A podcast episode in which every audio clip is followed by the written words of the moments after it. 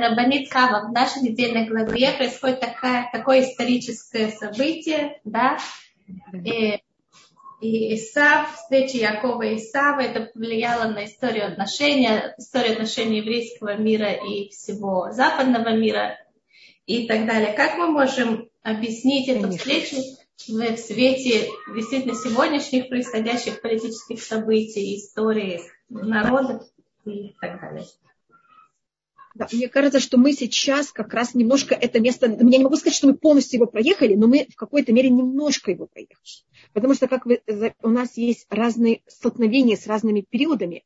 И у нас есть вот этот Яков находился в доме Лавана, там родились 11 колен, сейчас он приходит в Израиль, и перед входом в Израиль он, э, он, у него есть вот эта э, встреча с Исавом. Как раз когда он переходит, и у нас, как, как вы знаете, Масе вот Симани Баним, то, что было с праотцами, будет происходить также с нами. Значит, когда мы входим в Израиль, у нас есть вот это, до входа нашего в Израиль, у нас есть вот это понятие, э, что мы состязуемся с Исавом. Это значит западной культурой, потому что Греция плюс Исав – это то, что нам дает западную культуру. Э, Греция – это Ефет – это одна вещь, а западная культура все-таки это объединение христианства с греческой культурой, а христианство – это уже иудаизм с греческой культурой. Поэтому это у нас немножко такая смесь. И вот тут у нас рассматривается, как Яков кланится, как он встречается, как это очень опасно, как он очень боится. А он борется с Исавом сначала духовно, он борется с Исавом, не борется, а состязается с ним. Состязается, имею в виду, там дает ему подарки, кланяется. Это же тоже такое состязание – более дипломатически, физически. И у нас рассматривается, что каждый раз перед тем, как кто-то из мудрецов ехал в Рим, они читали вот этот отрывок. Чтобы понять точно, что, понимаете, как себя вести. Яков, когда входит в Израиль, он хромает. Вы помните, что ангел ему вывих бедро. А у нас вот это понятие бедра – это понятие детей. Пашат Вайгаш, когда говорится о потомство Якова, они называются Йоцей Ерах Яков, те, кто вышли из бедра Якова. Значит, мы входим в Израиль, когда 50% евреев нерелигиозны. Это понятие, что Яков хромает. И кто отходит от религии, это именно дети. Это молодежь. И мне кажется, если мы рассматриваем 100 лет назад, 200 лет назад, значит, еврейский народ, если можно сказать глобально, в течение 2000 лет, 1800 лет, достаточно смог сохранить иудаизм, где-то больше, где-то меньше, а вот в конце, я имею в виду 19 век, 18 век, 19 век, 20 век, как вы видите, в середине 20-го мы уже входим в Израиль, мы уже начинаем, у нас есть уже государство, 1948 год, это как раз середина 20 века, мы хромаем. У нас молодежь в какой-то мере отходит от религии. А потом, когда Яков будет в Израиле, он, у него нога, как это все исправится. И как вы помните, в Пашат Яйце, когда Яков вышел, говорится, что солнце зашло, а тут, когда он хромает, солнце восходит, и он увеличивается. Значит, было изгнание, ночь – это символика изгнания, и вот сейчас мы входим в Израиль, и через какое-то время солнце восходит. Значит, понятие того, что мы избавлены. Начинается день, говорится, «Ваизрах лугашемеш», и солнце ему засветило. А потом у нас есть вот эта проблема Дина, которая происходит уже в Израиле, когда она похищена а, местным населением. И я думаю, что мы сейчас уже немножко перешли от периода нашей, нашего состязания с Исавом. Я не могу сказать, что это закончилось, мы еще в этом находимся. Но мы вошли также и в следующий этап.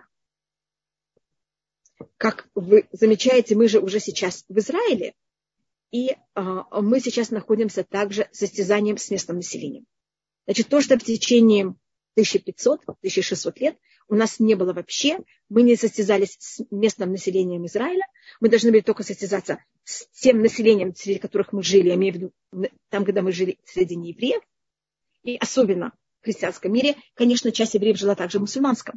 Но если мы берем глобально весь еврейский народ, в мусульманском жили намного меньше, чем в христианском. Поэтому я говорю более о христианском, чем о мусульманском, хотя, конечно, какая-то часть жила также в мусульманском.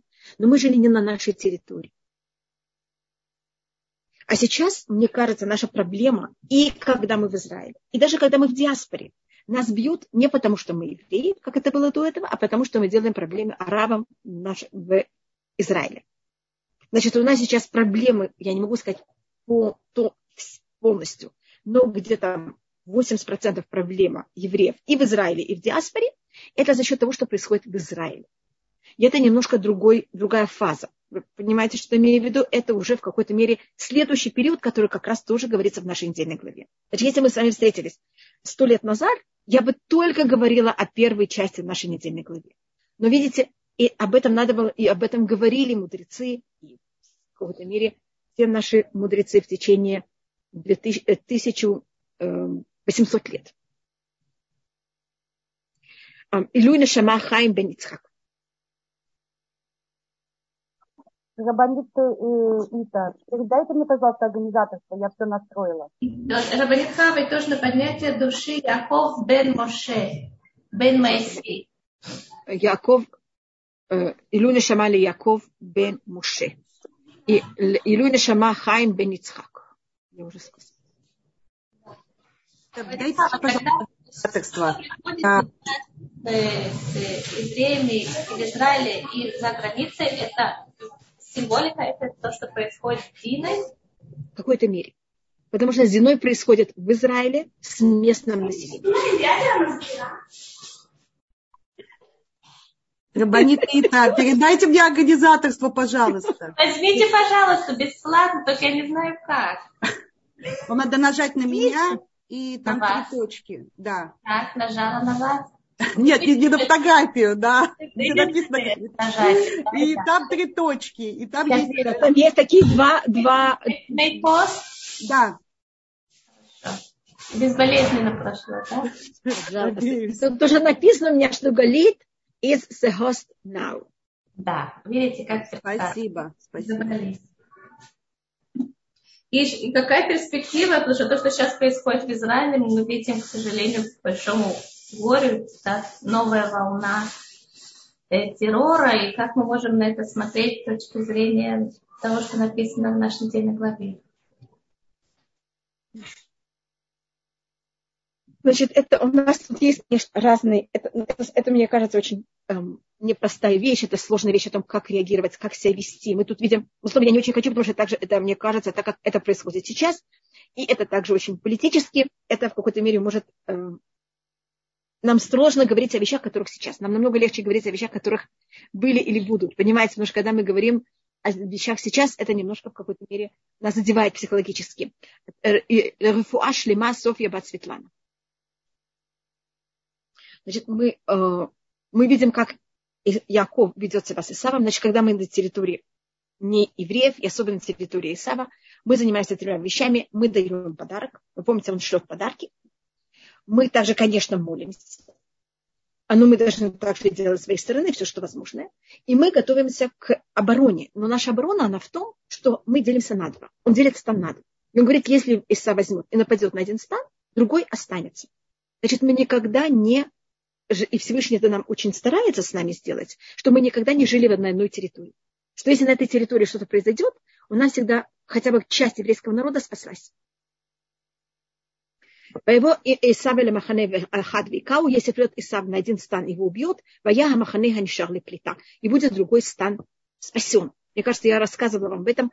А мы, скажем, это когда было предложение взять все книги, которые были во время Первой мировой войны во всяких местечках, и собрать их в, в библиотеку э, в Питер, тогда это был Петербург, Фашлема Вельвель Бен Броня и Фашлема Броня Мы на такое не соглашаемся. Хотя это было время первого, это было 14-15 год, вы понимаете, что бы было, если все религиозные книги были собраны и положены в библиотеку в Петербурге. А, и тогда это предложили, эм, по-моему, я рассказывала также, что нерелигиозные студенты хотели очень спасти религиозную литературу, они это предложили раввинам, и тогда Урсамех Абимех Симха Коэн сказал, ни в коем случае мы ничего не собираем в одном месте. Мы все делим. И когда, если в Европе, если Европа горела, евреи в Америке спасались. И Фашима Галина Абигайль, Гитл Батя. Знаете, мама рассказала, что есть на идыш такая поговорка, пословица, не знаю, которая говорит, не кладите яйца в одну корзину. Да, я хотела как раз это сказать, только я не знала ли, на русском, мне кажется, это не говорят, поэтому я да, не, это на не знала. Я тоже самое, я знаю, я знаю эту поговорку. А вы знаете? Да, да, да, я как раз у меня это стояло на конце, понимаете, на краю языка сказать эту поговорку, что мы не собираемся яйца в одну, э, в одну корзину. Да. Поэтому мы все делим. И, это, и мы научились это от Якова. Яков это нам сказал, и это наше отношение, когда мы находимся в диаспоре. И мы кланяемся. Правильно ли это, простите, что я задаю такой вопрос, меркантильный в какой-то мере, но правильно ли это будет относиться, например, люди сейчас приезжают из одной страны в другую, правильно? Например, чтобы все свои деньги они держали наличные, или, или нужно, чтобы они были там и там и там. Касающиеся личных сбережений, как э, распространяется? У нас, у нас об этом тоже говорит закон. У нас принято, что мы деньги делим на три. Так говорит закон. Треть хранится в деньгах. Треть, она как будто прячется, как будто хранится вот как она есть.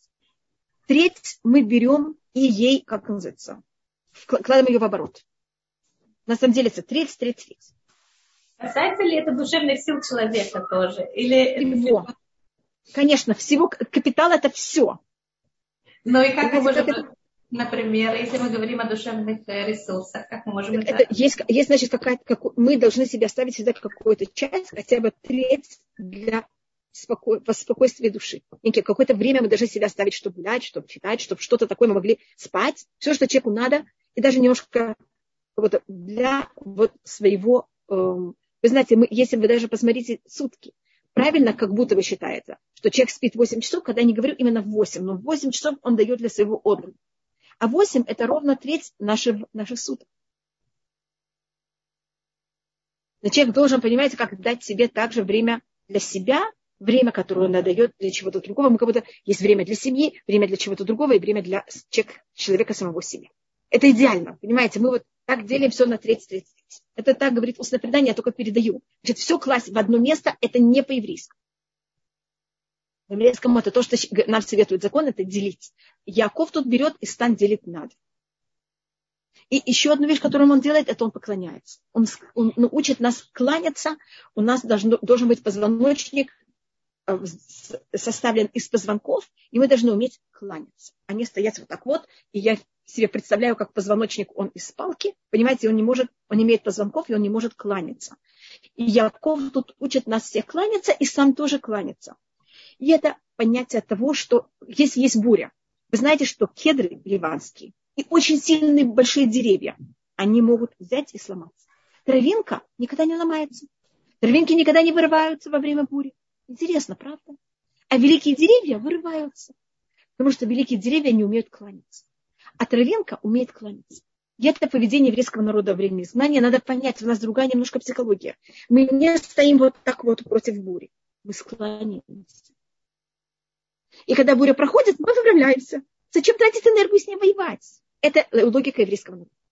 Мы, а, наша, наша цель – это выжить. И выжить, конечно, правильно не делать ничего запрещенного. Но заниматься честью, всякими такими вещами, это не появится. А, так это у нас то, что мы видим, то, что берет и делает Яков. И еще одна интересная вещь. Чем Як и как Яков побеждает ангела? Он не, не, не, мы не видим, что он что-то такое явное делает. Он просто выдерживает. И приходит время, когда ангел должен исчезнуть, потому что уже все зашла заря, и тогда, а Яков его держит. Значит, мы выдерживаем тем, что мы просто выдерживаем. Наша война и наше вот понятие победы, что мы взяли и дожили. Он говорит такую вещь, ангел Кисарита, им... Мелуким и Манашим Батухаль. Что это значит? Что ты смог воевать и с духовными силами, и с людьми, и ты смог. А война, борьба с ангелом, это же не физическая война, это духовная война. Еврейский народ страдает от духовных нападок. Это доказательство, что нет Всевышнего. Мне кажется, весь 19 век это было состязание с еврейским народом о, э, о том, и хотели похоронить Всевышнего, его убить и похоронить. Это, мне кажется, весь был 19 век. И мы не согласились с этим. Мы остались верны Всевышнему. Пришел, закончился, это был 19 век, это был 20 век. Нападки были ужасные в Советском Союзе, в одном стиле, в Америке в другом стиле. Всюду была вот эта неописуемая борьба с религией. У нас и была также физическая борьба. Это немцы. Это Первая мировая война, Вторая мировая война. Мы пережили экономические войны. То, что в Америке было, даже когда была депре... Э, как называется, Великая депрессия, когда это было в Польше также, примерно в то же самое время. Мы пережили экономическую борьбу, духовную борьбу. Был бойкот на все еврейское, если вы слышали, на еврейских э, рабочих, на еврейских магазин. У нас сейчас тоже есть борьба, э, физическая, я имею в виду экономическая, с э, продажи еврейской, э, израильской э, э, всякими вещами. Значит, мы, и мы это переживаем. И это понятно, значит, есть физическая борьба, есть духовная борьба. А, и мы это все уже переживаем. Вы знаете, что первое место, где была библиокритика, это было в Германии. И в этой же Германии они пробовали сначала убить нашу религию и нашу веру, а потом они начали воевать и физически. И это так символически говорит устное предание, что вот этот ангел, который боролся с Яковом, он выглядел э, как мудрец Торы, а потом выглядел как разбойник. Не просто разбойника, а листим, как есть э, листим это разбойник, архи листим это значит главный из всех разбойников. Глава мафии. Да, глава мафии, точно. Значит, если у них получается духовно, хорошо, не получается духовно, переходит к физическим атакам. Это страшная вещь, то, что вы сказали, что может выглядеть как э, наставник или духовный мудрец Торы. Смотрите, когда научно доказывают, что нет Всевышнего, что это такое? Они пользуются нашей же теорией, нашими же, нашими инструментами. Это очень опасно, это очень тяжело. А если мы говорим... Когда, извините, когда начался Советский Союз, были э, э, в Советском Союзе, когда начался после революции, были дебаты, были всякие анти, анти, я не знаю, как это называется, против Всевышнего, там были всякие, были организации э, э, против божеников они назывались, я даже, извините, что я не помню, как называются всякие вещи, доказывая том, что нет Всевышнего. Вы, вы не знаете, какую борьбу ужасную еврейский народ пережил с 17 до 30-х годов. Именно духовную борьбу синагоги закрывались. Быть религиозным человеком это была самая унизительная вещь. И сегодня в Израиле это тоже довольно-таки унизительная вещь. Смотрите, в каких местах, ну это смотри, я приехала в Израиль в 72 году, а я могу вам сказать, что это совсем нет. Я помню, как это было, когда я приехала, а сейчас совсем по-другому. Я помню, как девочка, как я входила в автобус, и поймите, я была девочка, я еще больше смотрела за своей внешностью и старалась, что это было по последним. Я тогда даже знала, какой последний писк моды. Сейчас я не совсем знаю, какой последний писк моды. Я помню, что, ну, я старалась, ну, я, конечно, хотела, что это были закрытые рукава и юбка. И снова я не пере, перепарщивала, если вы понимаете. Я помню, как я входила в автобус в Иерусалиме, и весь автобус прекращал разговаривать и смотрел на меня сверху вниз и снизу вверх. Я помню, как это было очень неприятно. Я помню, как мы с моей младшей сестрой... Ну, я не хочу рассказывать, понимаете, зачем говорить о нехороших вещах. Это неправильно, извините. Я, я бы хотела сказать, что сейчас, я хотела это рассказать не как минус, а как плюс, что сейчас в Израиле намного легче. Я могу даже такой маленький пример сказать.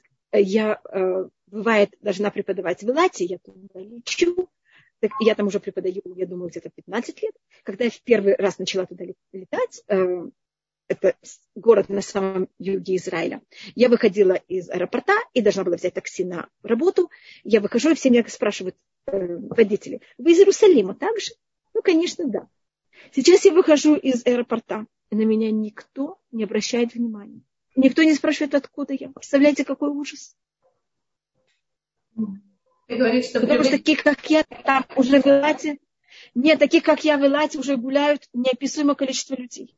А 15 лет назад я просто там, понимаете, как это стояла и выделялась. Очень резко во всей среде. Поэтому сейчас намного, э, конечно, быть религиозным человеком в Израиле намного легче. Просто, может быть, те, кто приехали сейчас, это ощущают. Я просто говорю о том, как я та, которая живу здесь э, достаточно много лет, я все-таки вижу вот этот прогресс и вижу разницу. Конечно, сто процентов. Э, есть такой еще момент, как, как Яков борется с Исавом. Да, у него три инструмента, которые он берет себе на вооружение. Если мы говорим о не борьбе со внешним миром, да, а какой-то в нашей внутренней борьбе или внутреннем противостоянии, которое мы должны выдерживать во время нашей жизни, как мы можем эти инструменты, которые использовал Яков, э, э, переработать в внутренние инструменты? Конечно, мы, у нас есть всякие желания, бывают не очень правильные, э, нам все равно это хочется. Э, и мы тогда должны давать, я это называю себе косточки. Это подарки. Мы, конечно, должны молиться Всевышнему. Она считается, что наше плохое начало намного сильнее нас. Мы его никогда сами не можем побороть. Поэтому мы должны молиться Всевышнему, что дал нам силы это побороть. А мы должны давать себе косточки. Мы должны знать, что мы хотим. Мы должны к этому стремиться. И это, конечно, война какая-то внутри меня. И вместе с тем, каждый раз, когда я что-то достигаю, я могу себе сказать, если ты сделаешь что-то то-то, и сможешь это сделать, ты получишь что-то то-то, что-то, что мы хотим. Это может быть кубик шоколада, это может быть пойти гулять в зоопарк, это может быть пойти в музей, это может быть полежать еще 15 минут в кровати. Каждый должен решить, что для него это, понимаете, как это, этот подарочек. Может быть, купить себе драгоценность какую-то или платье. Понимаете, каждый должен понять, что для него возможность поговорить с какой-то подругой, потратить какое-то время на себя. Что-то такое, но мы должны давать себе подарочки. Без этого невозможно. А, и я думаю, что если мы даем это себе, мы сможем так отдавать это другим, и тогда в жизни очень приятно всем. Когда мы себе не разрешаем, мы другим не разрешаем. Если я себе не дала, почему другой получит? Это же нечестно. У нас даже не хочется никому что-то давать. У нас даже нет этого желания в даже этой мысли. Теперь вы спросили, что происходит, когда мы приходим в Израиль. А, когда мы приходим в Израиль, у нас вот есть это понятие шхема, и тут есть два, а, снова я не вхожу, что произошло с Дина, но тут есть два подхода. Есть подход Шимон и Леви, которые идут и воюют и убивают. Есть подход Якова, который этого не хочет. И этот спор, он очень глубокий спор. Я сейчас не хочу в него войти, просто вы спросили, я только хочу его показать. Как мы должны себя вести, когда мы в Израиле? И мне кажется, есть подход, который говорит, надо воевать, надо стоять на своем. Да, есть такой подход. Это Шимон Валифи. Но есть также подход Якова. Надо понять, что это не однозначно. И это мы видим, что кто, так, именно Шимон Валифи, они те, кто так себя ведут. А, но это, а, я просто рассматриваю, что это непростая вещь, и поэтому есть об этом споры, как любые вещи, и они легитимные споры. Мне очень не нравится, когда считается, что есть один подход, он легитимный, а другие подходы, они нелегитимные. Понимаете как? Это эм, это снова целая вещь, которая, если кто-то хочет, можно об этом просмотреть и просто увидеть, что есть разные подходы также А вот именно как себя вести с Исавом, у нас есть только один план. Это то, что нас учит я. Хотя, извините, я только скажу еще одну вещь. Есть у нас еще один подход, как любая вещь. А когда Яков учит нас, братья, поклоняться, он учит, он сам поклоняется, его жены поклоняются, его все дети поклоняются, кроме одного сына. Бениамин. Бениамин еще не родился и у Бениамина нет позвонков. Я, конечно, имею в виду в кавычках, у него, конечно, есть позвонки. Бениамин не умеет поклоняться. Якову этому не научил. И он не будет поклоняться. Он будет стоять и вот так вот, понимаете, как это выдерживать. Или он сломается. Более, кто сидит и не поклоняется Исаву, это, конечно, Мордыхай, который потомок Бениамина, а Хаман потомок Исава, и вот у них вот это, понимаете, состязание. И что делает Мордыхай? Не кланяться а, Хаману, а Хаман хочет, чтобы все кланялись. Видите, как Яков поклонился Исаву. Сейчас еще раз это надо добить последнего потомка Якова, который еще не поклонился. Я говорит устное предание, э, Хаман говорит э, Мордыхаю, твой дедушка поклонялся моему дедушку. Мордыхай говорит, а мой прадед, а мой дедушка, вот мой, понимаете, как это, не поклонился. Я не буду кланяться. Если мы сейчас говорим, что большинство э, колен, которые поклонились, их сейчас нет. Ну, то есть мы не знаем, да. где. Да? А те, кто остались, это Бениамин и Иуда. Да? То есть, Леви. И Леви. То есть это довольно-таки воинственные и не поклоняются. Да. да, но у нас Бениамин, он относительно Иуда, он одна, он примерно половина, а, так это примерно, это не половина, половина, это где-то треть. Да? У нас есть какая-то часть еврейского народа, и мне кажется, она очень доминантная, и мы очень резко ощущаем, который не хочет кланяться, а хочет, понимаете, как это? И, и мне кажется, в каждом у нас есть это желание не поклоняться и иметь свое достоинство. И, конечно, во мне тоже течет, я уверена, кровь колена Бениамин. И у меня тоже это есть. Мне кажется, мы же очень много раз переженивались. А, поэтому явно я думаю, что почти у каждого из нас есть вот это а, ощущение внутри себя. Когда-то вы сказали, что э, российская диаспора мне очень много. Помню. Бениамину. Конечно. Ашкназим считается, что в, э, это одна из разниц, по-моему, я говорила между Иуда и Бениамин, между Сфарадим и Ашкназим, что Ашкназим намного больше крови Бениамина. Относительно, понимаете, все, все оно и там, и там есть Бениамин, только вопрос, где есть немножко больше. Немножко больше. Так нам нужно стараться в себе развить это э, умение Нет, я, я, наоборот, не надо это. Я, я считаю, что надо им пользоваться, когда надо. Я считаю, что если мы что-то, когда мы ломаем, особенно того, у кого нет позвоночника, когда его ломают, он просто, э, понимаете, как это? Он оказывается в дребезгах. И это, конечно, не стоит. Есть какое-то понятие чести, ее надо сохранить, надо, надо подумать, в какой случай, где ее проявлять. А вы можете нам это рассказать, чтобы у нас был приблизительно ориентир? Скажем, это надо проявлять к самому себе. Я что-то решил, и я это буду делать в любой ситуации, если я это сказал. Вы знаете, какая честь слова? Не очень, не очень слышите? Я, Скажем, я вам обещала что-то.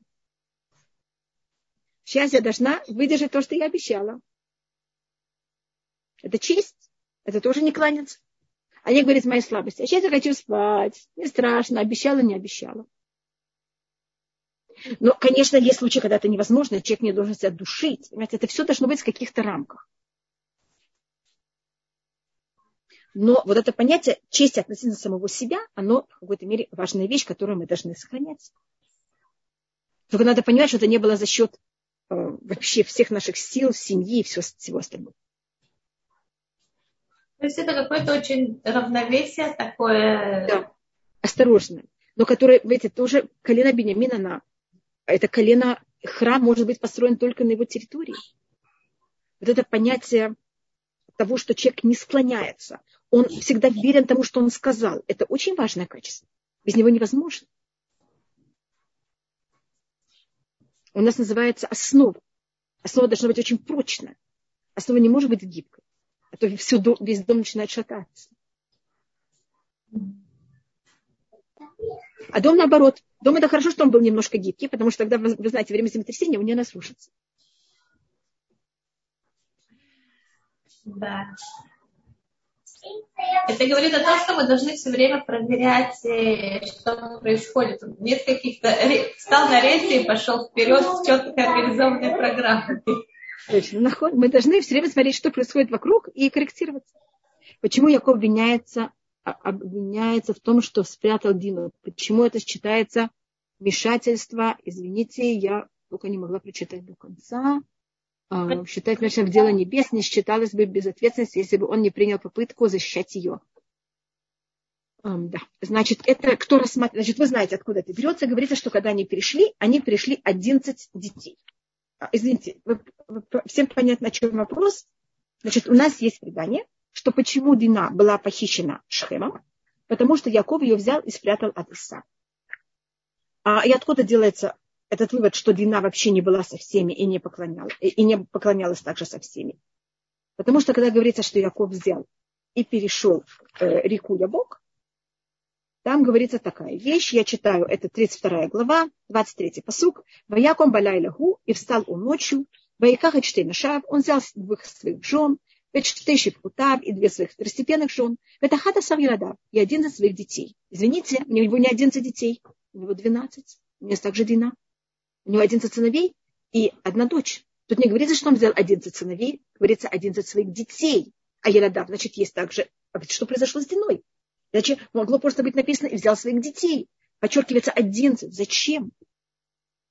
Так понятно, что рассмотреть устное предание. Тогда говорится, что значит 11 детей. Дину он не взял. Дина была спрятана в, э, в сундуке.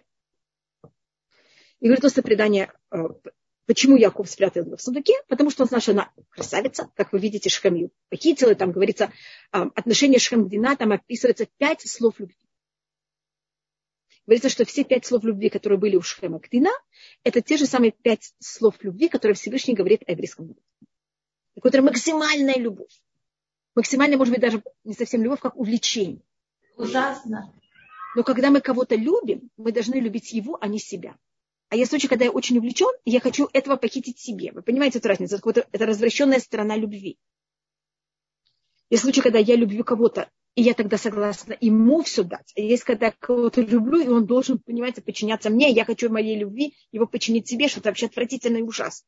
Я не люблю его, я люблю себя. Но у Шхема какое-то увлечение к Дине максимально, которое только может быть.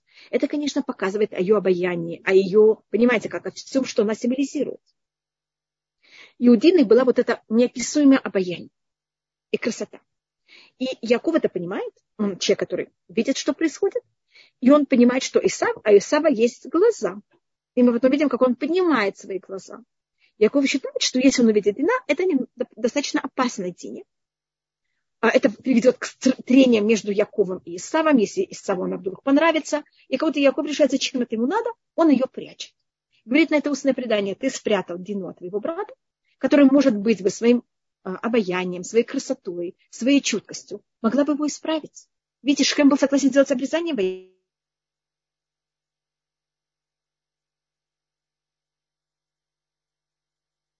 Исава?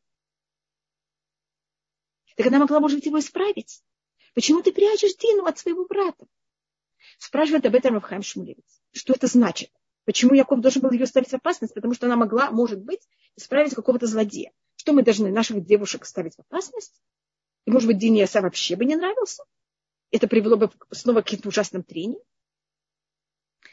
Объясняет Натар Абхайм Шмулевец, эм, что когда мы делаем какой-то поступок, Всевышний оценивает не только наш поступок, а наши все эмоции вокруг этого. И на Всевышний судит или взвешивает не только поступок, а все вокруг. Есть случаи, когда я делаю очень правильный поступок. Абсолютно правильно, ни к чему невозможно придраться.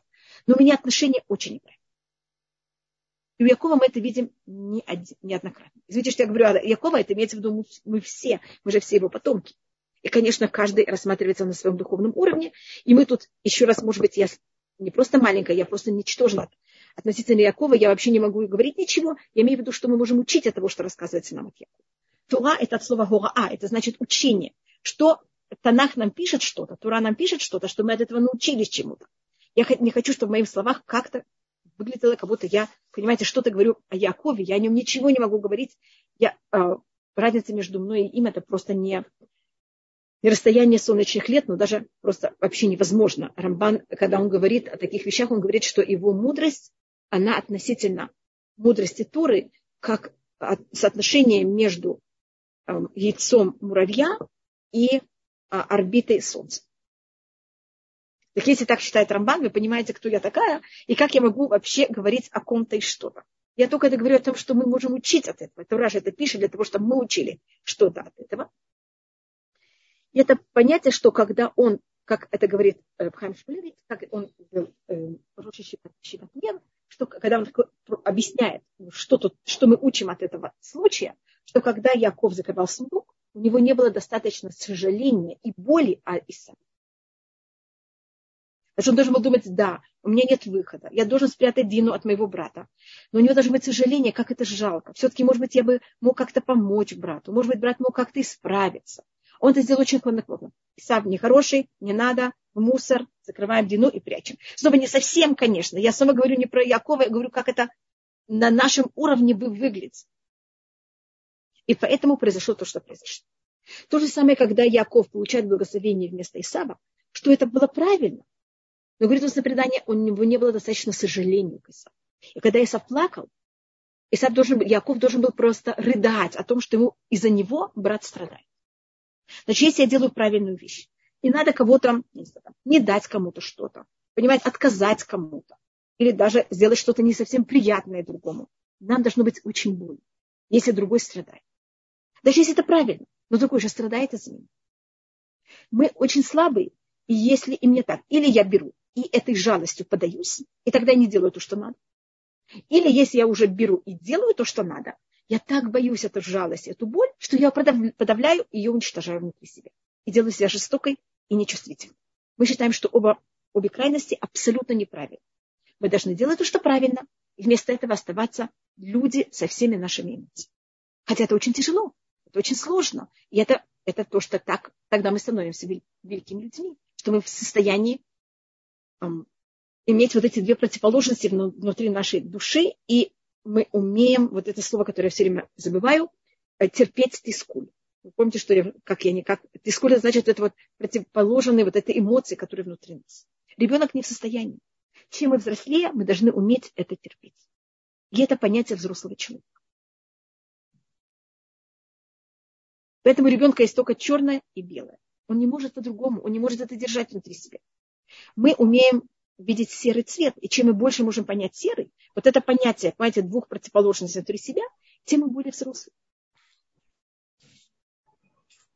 Тем мы более гибкие. Да. И быть гибким человеком значит быть очень сильным. Э, слабые люди не могут быть гибкие, они боятся, что они сломаются.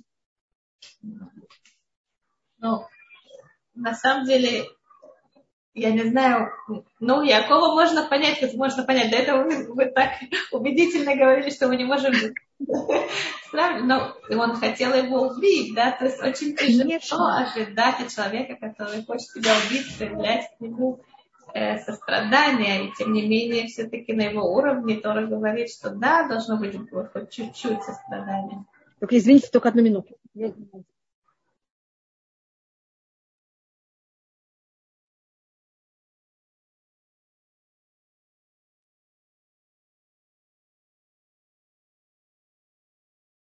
Извините. Еще последняя вещь, которую я хотела ее рассмотреть. Я не знаю, ли вы хотите. Если есть еще вопросы, пожалуйста. Ведь сегодня у нас нет вообще вопросов. Очень интересно. А, это а, имя Якова и имя Исраэля. Яков тут меняет свое имя. В нашей недельной главе также рождается Бенемин и умирает Рахель. У нас есть... И мы приходим в Израиль. И мы видим, как это не просто прийти в Израиль. И у нас а, в Израиле есть места, где нам легче и проще, есть места в Израиле, где нам непросто. И место, где нам самое непростое, это, конечно, Шхем. И это так интересно, кажется, что это чуть ли не писала вчера. Как вы видите, это было первое место, которое в нем остановился Авраам. Так устное предание говорит, Всевышний сказал Аврааму, пройди по Израилю, и когда ты проходишь, она этим будет захвачена. И те места, где Аврааму приходится остановиться, значит, это место, которое будет очень непростое. А там, где просто, Авраам просто проходит. Шетьен Нухали Кавеш Лебанеха. Мне кажется, мы говорили об этом.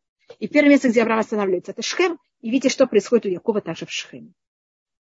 Шхем у нас очень драматичное место в истории, в течение всей истории. И видите, также сейчас есть такое место, называется Казба в Шхеме. Совершенно неприятное место. Пожалуйста, не ходите детям в Шхем гулять. Снова, конечно, если есть охрана и все может быть, но, как вы знаете, это не самое простое место. И тем Я когда... да тем не менее там люди живут. Так э, это В Шкеме, в Казбе не живут, живут рядом, но не, со, не совсем для того, чтобы войти. Это Хеврон. А, а, я тут, да. Хеврон, это еще, Хеврон немножко легче. Хеврон, да, тоже Аврааму пришлось там заплатить деньги, чтобы это взять и получить. 400 монет. Но Шхем это проблема и Авраама, и Якова. И в Шхеме похищается Дина. В Шхеме продан Юсеф. Это у нас как будто самое, считается самое неприятное место в Израиле и самое и в духовно очень сильное место. Понимаете, любое место, чем оно духовно сильнее, там и больше проблем также. Но Шхем у нас не простое место, и что Всевышний нам помог, что мы уже с этим местом как-то справились. Потом, когда будет избавление, оно проявится со своей духовной хорошей да, стороной. Да. Оно проявляется в начале, это в книге Юшу, а потом оно снова а, в какой-то мере меняется. Это такое место, которое мы его еще не... Понимаете, оно проявляется несколько раз, и каждый раз с другой стороны. А зачем оно нужно? Есть ведь Иерусалим, зачем нужно еще У нас есть вокруг Иерусалима две точки. У нас есть южная точка, э, как будто Иерусалим, а у нас есть как будто бы эм, радиус. И радиус вокруг Иерусалима это Хеврон на юге, Шхем на севере, на востоке Ереху. А на западе? А на западе море. А, море. Понимаете, как это у вас такой круг. Я такой-то уровень святости Иерусалима э, в период Танаха, когда без Латашем придет Машиах, а святость Иерусалима дойдет до Дамаска. Просто я говорю, Дамаск это северо-восток. И если вы знаете, если возьмете на иврите слово Дамесок, перепутайте буквы, у вас будет Мигдаш. Как? Мигдаш. Просто я говорю, почему именно Дамаска. Значит, как будто радиус немножко увеличится. Это целая вещь, что и как. Это, это у нас говорится в книге Захарья. А что символизируют вот эти точки вокруг Иерусалима? Это где доходит святость Иерус... э, храма. Будто бы, это, будто, там говорится э, символически, что когда приносилось э, воскурение в Иерусалиме, запах доходил до Ерехо или э, в какой-то мере музыка доходила до, там, когда кидали какую-то вещь, там акрифа, это доходило до Ерехо. Понятно, почему я это называю как, как радиус. И точка соприкосновения того места, где кончается святость Иерусалима, и там, где начинается уже отсутствие, ну, как бы, более низкая святость, она очень-очень проблематична, эта точка. Да, Еще точно, более поэтому... проблематична, чем внутри Иерусалима. Да, а границы... И снаружи, потому что это границы. Вы знаете, граница – это самая болезненная точка. Но заметьте, в наше время, в наше время какие города э, достаточно проблематичны? Это Шхем, это Хеврон и Ерехо. Когда, и у нас там есть символика Ерехо, я просто тут она не упоминается, поэтому я даже о нем не говорю. А, извините, Анна спрашивает, дорогая, связь между близнецами в нашей главе прослеживается. Рахель уходит от нас или страшн, страшной сдиной? Да, конечно. Нахон. Тут было еще что-то, мне два кто-то написали. Я извиняюсь, что я не вижу, что мне пишут. Извините. Тут были какие-то две вещи, а только у меня высветилось только одно. Если есть кто-то может мне помочь, пожалуйста. Да-да. Что было первым? Что-то спрашивается про Дина и Рахель. Это я смотрю. Также вы знаете, что как Яков меняет свое имя. Меняет ему имя. И Яков становится Израиль, Рахель умирает. Может, значит, понятие мы уже говорили, у Якова есть две совершенно разные стороны. Яков – это муж Леа, Рахель, а Исраэль – это муж Леа. Поэтому, когда у него скрепляется вот эта сторона Израиль, э, э, Рахель уходит из этого мира. Но там есть очень глубокие, понимаете, как это понятие, что символизирует каждая из этих сторон. Елена, что такое правильный ештадлют? Как в некоторых случаях не поступать? Да, ой, это очень сложная вещь, Елена, то, что вы спрашиваете. И в каждой случае, когда надо решить, что надо делать и что не надо, вначале я советую с кем-то советоваться. Потому что это не так просто и понятно, и надо какой-то опыт для того, что, ну, как любой, так как это вопрос, он э, не только теоретический, а практический, как когда мы там занимаемся медициной и любой вещью, нам надо какой-то период стажировки. Также, когда мы говорим про что надо делать и что нет, стоит вначале советоваться. И так как мы люди, мы все время меняемся, это понятие тоже очень эм, меняющееся. Поэтому то, что может быть очень правильно вчера, может быть совсем неправильно сегодня. И понять вот эти все грани, это надо это, конечно, очень важная вещь. И тут мы видим, как Яков, когда он должен встречаться с Исавом, он очень старается. Он молится, это, конечно, всегда надо делать. Он также, но он молится потом. Он сначала делит стан, он шлет подарок, и он молится. Он делает, понимаете, как это? И он, если видите, он рассматривает это и политически, и экономически, и также в плане какого-то, он по-хорошему то, что называется, по-плохому, и молитва к Всевышнему. Видите, снова он делит это на три. То, что мы рассматривали, мы всегда все делаем на три.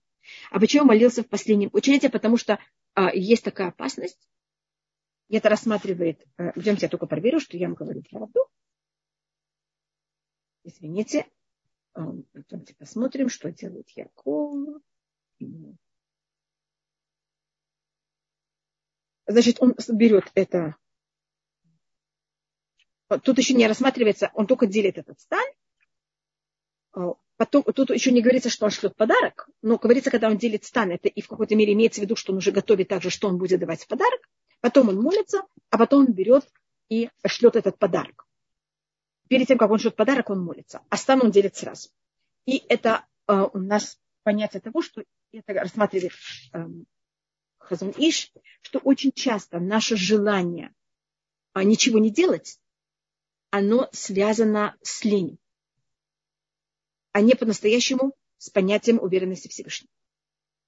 И поэтому должны сначала сделать, а потом молиться. Можно, можно молиться вначале, чтобы правильно все сделали, но часто наше ощущение, что Всевышний все будет хорошо, и надо полагаться на Всевышнего, она не настоящее ощущение, что мы хотим полагаться на Всевышнего, а это просто маскировка лени. Вы знаете, у меня такое ощущение, я не знаю, права ли я нет, да, но мне кажется, что наше поколение, оно больше больно болезнью не лени, а, а излишнего контроля. Как это? Поэтому мне это кажется, лишний, лишний контроль, который мы не... Так это тоже... А, а да. мне кажется, более болезненно нашему поколению, чем ладно, все будет хорошо, все будет прекрасно. Это зависит, если вы израильтянка или если вы приехали из Советского Союза. Даже... Скорее всего, я приехала в Советский Рома секуй, Да, потому что, как вы знаете, израильтяне, у них есть такое понятие «Коли беседы». Зачем вы так стараетесь? Понимаете, у каждого, у каждого есть своя ментальность. Поэтому у нас э, и вот это понятие уверенности Всевышнего, и сколько мы должны на него полагаться, и сколько мы должны стараться, оно вот как раз это середина между двумя огнями. Если я чересчур стараюсь, значит, это я хочу все взять в свои руки, это контроль. Если я вообще ничего не хочу делать и полагаюсь полностью на Всевышнего, если это неправильно, это лень.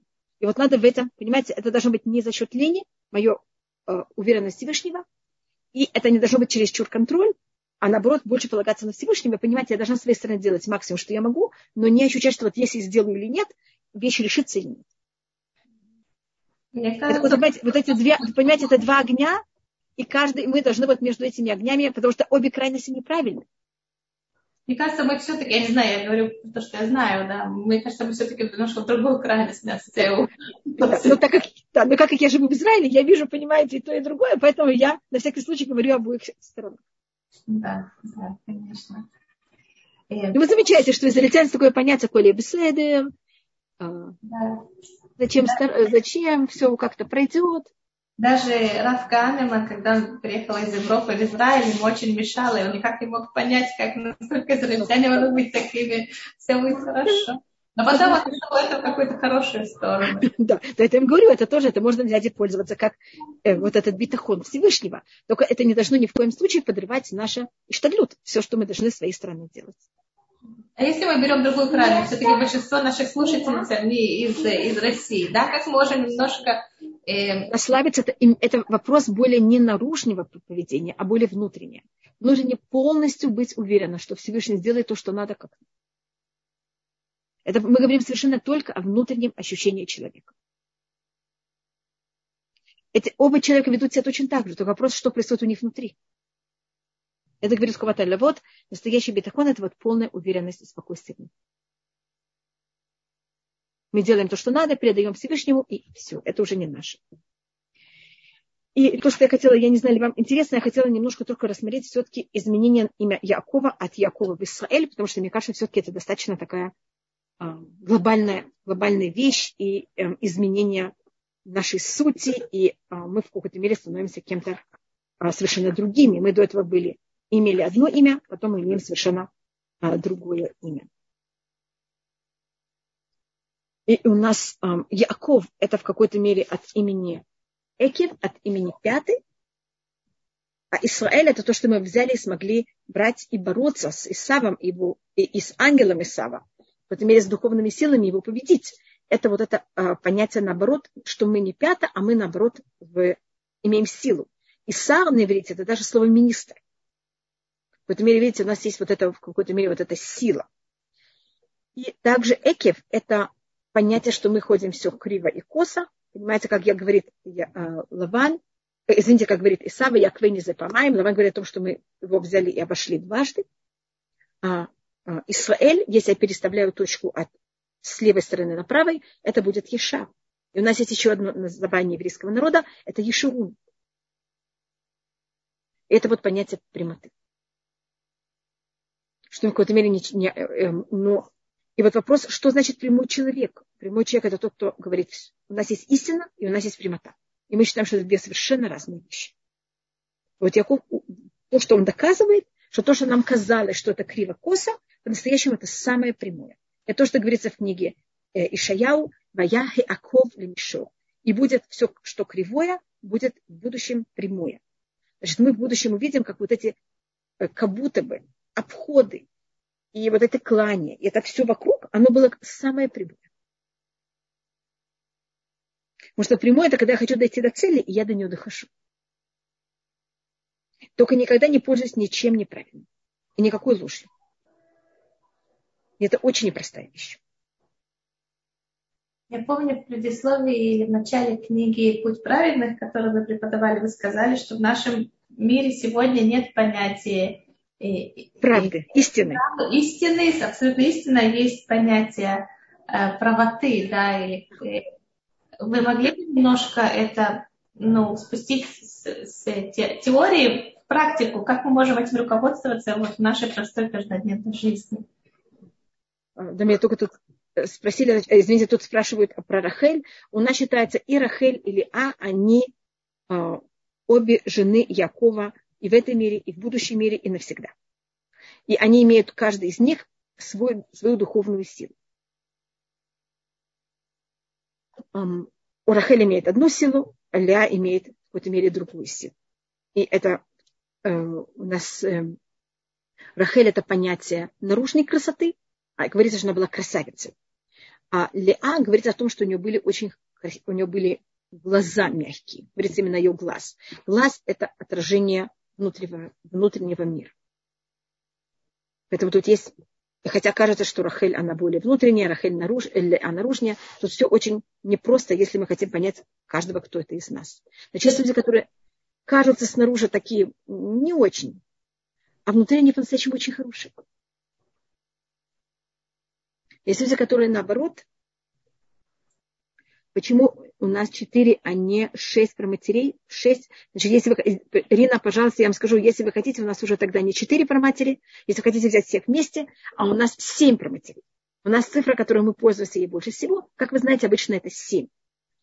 И я, вы хотите, пожалуйста, я дойду до четыре. Семь. У нас есть также семь э, наших вождей. Вы помните, что в Сукот приходит к нам Шиват Ушпизин, семь наших гостей, семь наших пастуков.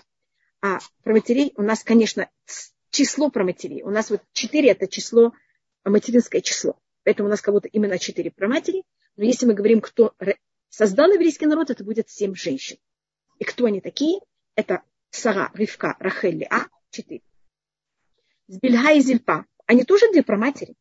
У них есть у каждого по два сына, которые продолжили еврейские, стали коленами. Это четыре колена. Но, как вы знаете, Юсеф делится потом еще на два колена, Ефраим и Менаше. Тогда Аснат – это еще одна. Сколько у нас есть вместе? Семь. А. Эти мы дошли до нашего великолепного числа. И то, что очень интересно, у нас есть еще две женщины, у которых есть в их имени семь. Есть только имена э, женщин, которые есть только цифра семь. Нет никакой другой цифры в имени. Батшева. Это Батшева и Элишева. Если вы знаете, Шева на иврите это семь. А эти две женщины, которые тоже в их имени есть семь, поэтому я дохожу до этой цифры семь, они не создали еврейский народ, они не родили еврейский народ, они тоже про матери, но они про матери прослоек внутри еврейского народа. Элишева, она про мать всех священников, это следующая прослойка в еврейском народе, а Батшева, она про мать царя. Батшева, как вы знаете, она жена Давида, а Элишева, она жена Аарона, который был первый священник, и их не все дети, они священники. Это если вы хотите говорить про матерей, мы как раз в нашей недельной главе хороним Рахель, поэтому понимаете, как это как раз подходит говорить о том, кто про матери. И видите, Рахель, она похоронена на дороге, она похоронена наружу.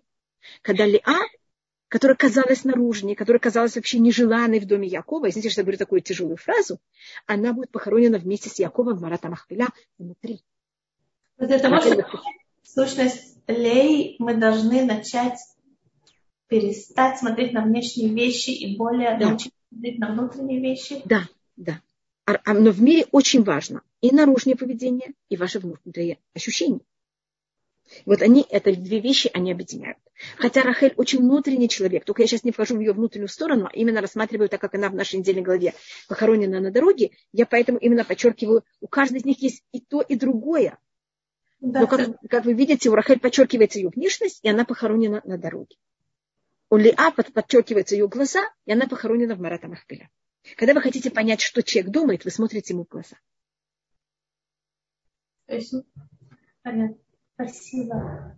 Пожалуйста. А, нет, мне кажется, никаких вопросов. Видите, Еще сегодня у нас... Вопрос, если можно. Э, э, после всего, что происходит, э, до того, как Рахель умирает, Яков ставит жертвенник. Да, да Мацева. Он ставит не жертвенник. О, Марина, спасибо. Он ставит не жертвенник, а он ставит мацива. И мы видим это на протяжении большого количества раз в книге Берешит, что ставится мацивот. И я только... Да. Извините, я только проверю, что я вам говорю правду, потому что я помню, что Мацева. Далее. Извините, что я просто вы сказали, э, я просто только проверяю, что там не было написано вообще. Да. да. Просто у нас есть понятие мацева, у нас есть понятие жертвенника, и после, это, это очень тоже непростая вещь. А, Авраам строит жертвенники, Яков ставит мацива. Потом он тоже построит жертвенник. Он, эм, а что? он, строит, он строит жертвенник, когда он доходит, перед тем, как он входит в Шхем. Извините. Просто у нас есть разница между этими двумя вещами. А, он строит жертвенник в 39 главе, 20 посук, 33 главе, 20 посук. Это когда он доходит до Шхема, до Шабачелем а он потом а, а в другом месте он берет и ставит мацива. Значит, мацива это один камень. Жертвенник это э, вещь построена из многих камней. Э, э, после дарования Торы нам запрещено ставить мацива. А что это значит, Мацива? Какой в этом смысл? Мацива это значит понятие того, что еврейский народ монолитный. А зачем он все одно. Он это обещал перед тем, как он пошел в начало, извините, начало Пашат Ваецы. Яков обещает Всевышнему, что если все исполнится, и он возвратится с миром в Израиль, он поставит Мацива. Яков хочет, чтобы все его потомки были евреи. Мацива это символика того, что мы все равны. Мы все одно. Это монолитность. Так говорят на русском монолитность? Извините, я пробую перевести со всяких языков. Бывает, я говорю что-то правильно, а бывает, у меня получается какая-то глупость. Значит, мацева это когда мы все равны, мы все одно, мы все то же самое. Мизбех это когда мы каждый другой. Но мы все вместе. И мы даем место каждому. После дарования Торы не будет больше мацева запрещена. Мы должны каждому дать свое место. Есть 12 колен, у каждого есть свой путь. И нам запрещено, что все были равны. Все были равны, равны, равны конечно, что все были едины. Э, э, как, понятно, как мы, мы, мы, Спасибо. Спасибо, Эстер. Э, мы должны дать место любому, э, любой, любому мнению в иудаизме. Если он законный, конечно. Если он незаконный, так это неправильно.